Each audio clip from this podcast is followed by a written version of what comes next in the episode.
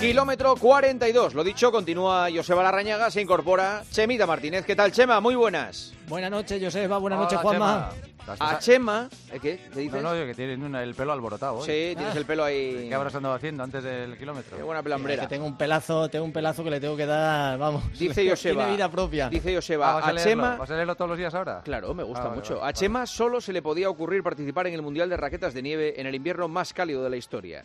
Su próximo destino, Xanadu. Para el que no sepa, es un centro comercial de aquí en Madrid, de la Comunidad de Madrid, que tiene una pista de nieve artificial.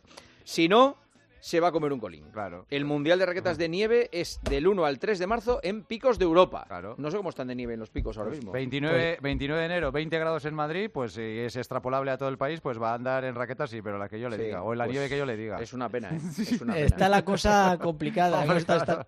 Esta- semana en Fitur eh, estábamos presentando el Campeonato del Mundo y, y, ostras, to- todo el mundo tiene la- la- por lo menos la, la idea de que va a nevar, que va a pasar este buen tiempo y que va a caer algo de nieve, pero desde luego se ha ido absolutamente toda, toda la nieve. Así que queda, queda un mes para ese Campeonato del Mundo, así que esperemos que caiga algo. Y si no, como decías tú, nos vamos a Sanadú a montar el Campeonato del Mundo. Yo siempre claro. pienso en la gente que haya invertido algo en cualquier negocio relacionado con la nieve, eh, en un país que no te la garantiza.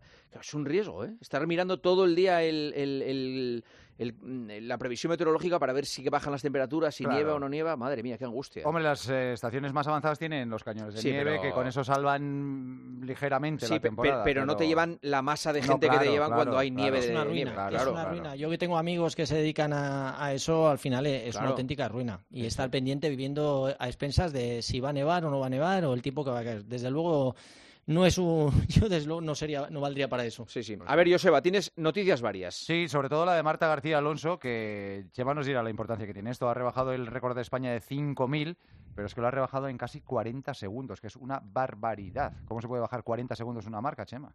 Pues una auténtica locura. Y el récord que lo ha hecho en Boston, que es 14 minutos 46 segundos con 37 décimas, lo ha hecho en Boston, Marta. Y bueno, para que te hagas un alcance, es mínima para ir a los Juegos Olímpicos de París, garantizada. Tenía que bajar de, de creo que era de 13.50, de 14.50.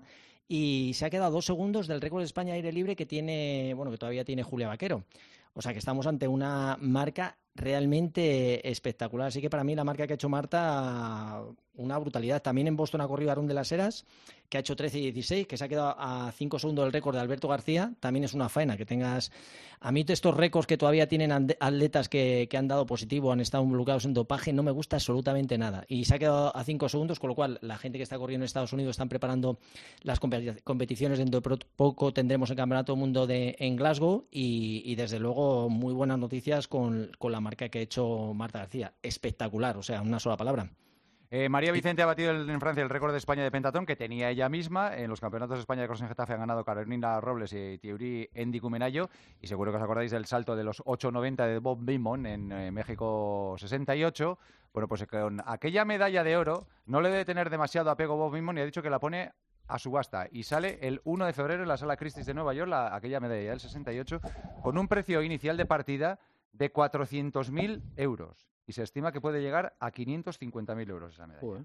O sea que, No, no está que mal. va a sacar una... Yo, una- desde luego, pujar no voy a pujar por, por esa medalla. Claro más, no. más de lo que cobró por ahí en su día. Ojo, eh, fíjate, en el 68, o sea que Seguro. imagínate, Sí, sí. imagínate. claro. Oye, y fíjate que hablando de medallas de oro, en, en la maratón de, de Mumbai han detenido a, a seis ladrones que yo creo que estaban, no sé, pensando que todas las medallas iban a costar lo mismo que la de Bimon y se han liado a, a robar las cajas de medalla de oro que, que dan y realmente es- no- no, la- el valor que tenía no llegaba a 2.000 euros. Les han pillado seis ladrones y, y se han ido con, con no sé cuántas cajas de medallas de oro, pero que no tenían casi apenas valor, así que y les han pillado. O sea, me- El- esto es la maratón de Mumbai. el no tema era la medalla de, Mombi- de Bimon, seguro. El tema central del kilómetro de hoy es, Es un serio, poco Es serio, Es difícil. serio, pero hay que hacerlo. Y hay que hacerlo, que es lo que está ocurriendo con Sí. varias muertes de manera consecutiva. Es que está muriendo mucha gente después de correr o incluso corriendo. Eh, la semana pasada hablábamos de- del caso de, de Alba Cebrián, 23 años, la atleta castellonense.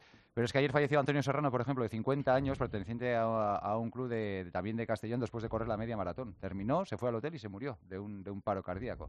Y se están sucediendo demasiadas veces este tipo de, de sucesos en los últimos tiempos. O sea que tenemos que preguntar el porqué y vamos a hacerlo con una eminencia, con un buen amigo de esta casa y con un doctor que lleva muchos años ya al frente, estuvo en el Real Madrid muchos años, que es el doctor Luis Erratosa. Hola, doctor. Muy buenas noches. Buenas noches. Bienvenido al kilómetro 42. Eh, em, claro, a mí como respuesta, pues, a lo mejor, yo no tengo ni idea, digo, a lo mejor es que hay muchísima gente mm, más corriendo, entonces es, evidente que pueden pasar más sucesos de todo tipo, pero también, eh, al margen de eso, ¿está ocurriendo algo al margen del, incremento de número de deportistas, de corredores? Eh, no, yo creo que tú has dado eh, en la diana, ¿no? O sea, lo que pasa es que hay más gente que apuntándose a las carreras. Y de toda esa gente que hay haciendo ejercicio, pues eh, la mayoría sabemos que las enfermedades cardiovasculares son las que afectan, son la primera causa de enfermedad y de mortalidad en el mundo occidental.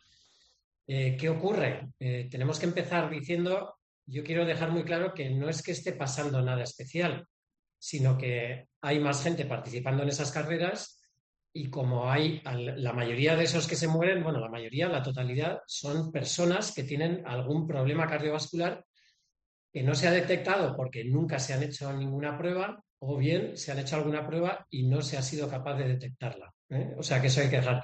Y luego siempre hay que dejar claro que, o sea, que es mucho mayor el número de personas que se mueren por no hacer ejercicio. ¿eh?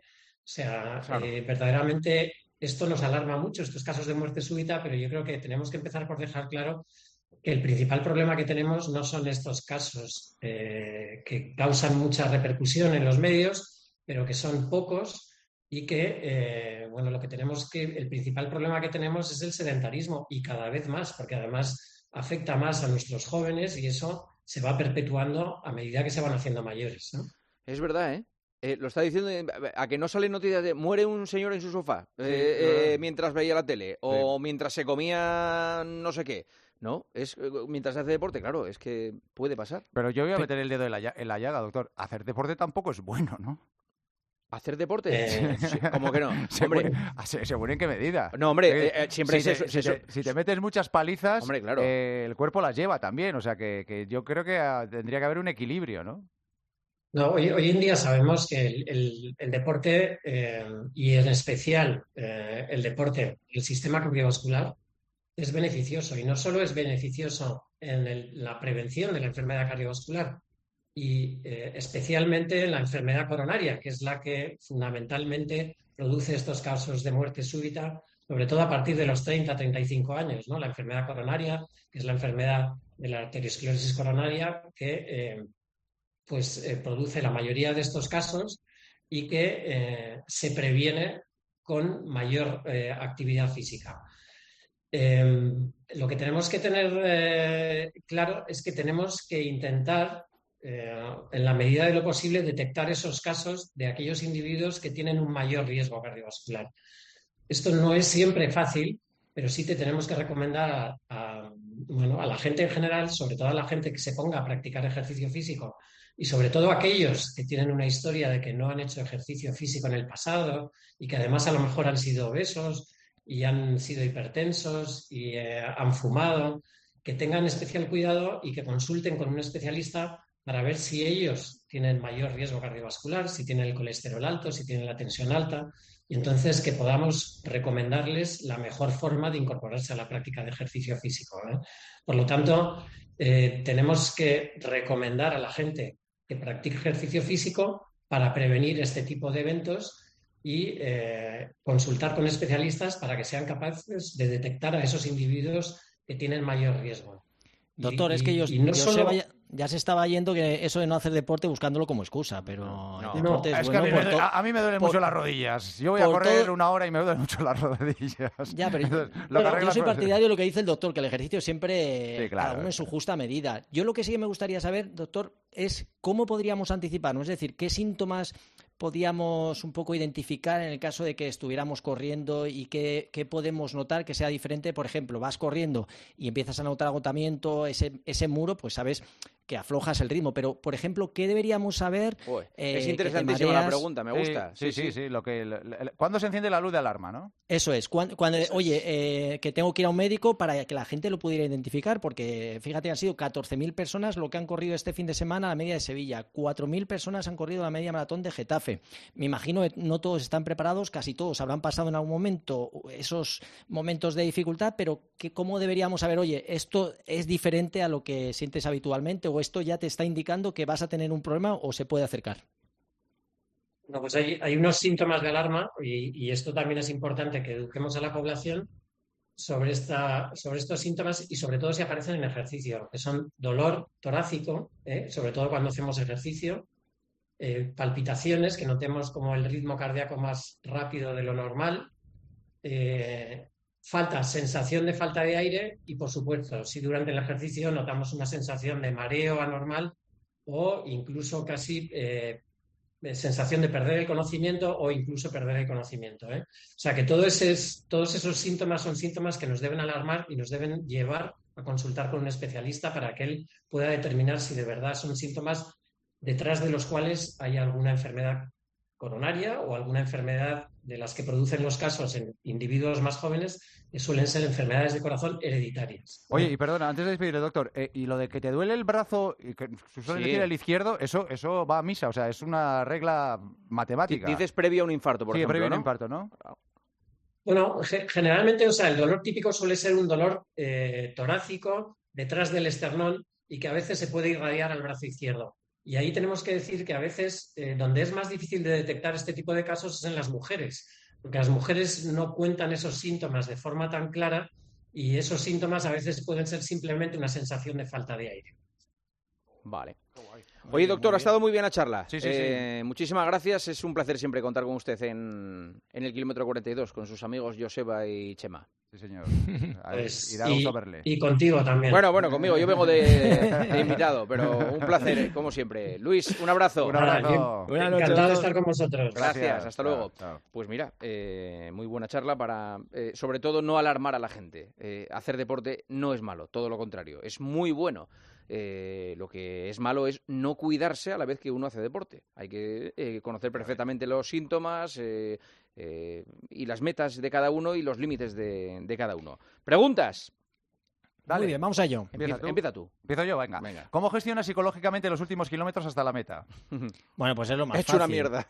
No, no, al final lo que tiene esos últimos kilómetros eh, realmente lo mejor. Yo creo que hay que anticiparse antes, tener un poco gestionar los objetivos a mitad de carrera, a principio de carrera, a mitad de carrera y en la última parte pues pensar directamente que lo has conseguido y mentalmente que has superado la parte más complicada, que solo tienes que, llegar. O sea que yo creo que la última parte, esos últimos kilómetros, sobre todo pues eh, si habla una pensando que, termina ese, ese, sufrimiento y que has entrenado para eso, ¿no? Al final, estrategias mentales. Pero yo creo que esa es la parte más, más sencilla. La parte más complicada normalmente es la parte central de la carrera, que es donde suelen venir todas las dificultades. ¿Cuántos kilómetros recomiendas para unas zapatillas con placa como las Alpha Fly o las Adios Pro 3? Bueno, pues eh, eh, sobre esto realmente eh, yo creo que pueden llegar a hacer 300 kilómetros. yo creo que es demasiado. Eh, la placa pierde la efectividad y realmente luego se queda una zapatilla casi nueva, la amortiguación funciona, pero lo que no funciona eh, es esa combinación de placa con suela que te propulsa y te da ese beneficio, con lo cual las puedes alargar las zapatillas, pero no tienen esa funcionalidad de bajar marcas que tienen al principio. Pero yo, 300, eh, que sería una cifra razonable, yo me quedaría un poquito más corto, o sea que utilizaría una zapatilla por objetivo, es decir, si vas a hacer una maratón en la preparación y la maratón, con eso más que suficiente. Esto debe sufrirlo mucha gente porque nos lo preguntan muchas veces. Solución para la fascitis plantar. Pues bueno, es, es una... Una puñeta. La fascitis plantar es una lesión que es eh, se hace muy se hace crónica porque la recuperación va muy despacio y normalmente se acentúa la recuperación en el tiempo. O sea, podemos tener una fascitis durante un año. Hay que ser paciente. La manera de cuidarlo con tratamiento conservador, masaje, porque es una zona que se queda muy inflamada, estirar y aplicación de hielo. Ir al fisio y luego normalmente el tratamiento que es la cirugía es romper la fascia para que se quede un poquito más relajada. Así que paciencia sobre todo y, y el tratamiento conservador, eh, masaje, estiramientos y hielo. Después de una carrera como la Beovia o un medio maratón, ¿es mejor algún rodaje o descanso total? Pues a ver, si estamos hablando de profesionales, después de la carrera de media maratón, lo que hacen es volver a entrenar al día siguiente. Una persona normal, pues sí que tendría que dejar un poquito, una semanita, un poquito bajar el, pistón. Eh, se podría seguir entrenando, podríamos utilizar entrenamiento cruzado, eh, piscina, bicicleta, máquinas elípticas, todo lo que no sea impacto. Pero bueno, normalmente una media maratón eh, podríamos estar entrenando normalmente a la segunda semana sin ningún tipo de problema. Hay que, había que bajar solo unos cuantos días para, para recuperar bien la media. Chemita, un abrazo. Chao. Gracias. Hasta, luego, Joseba. Hasta mañana. Chao, chao.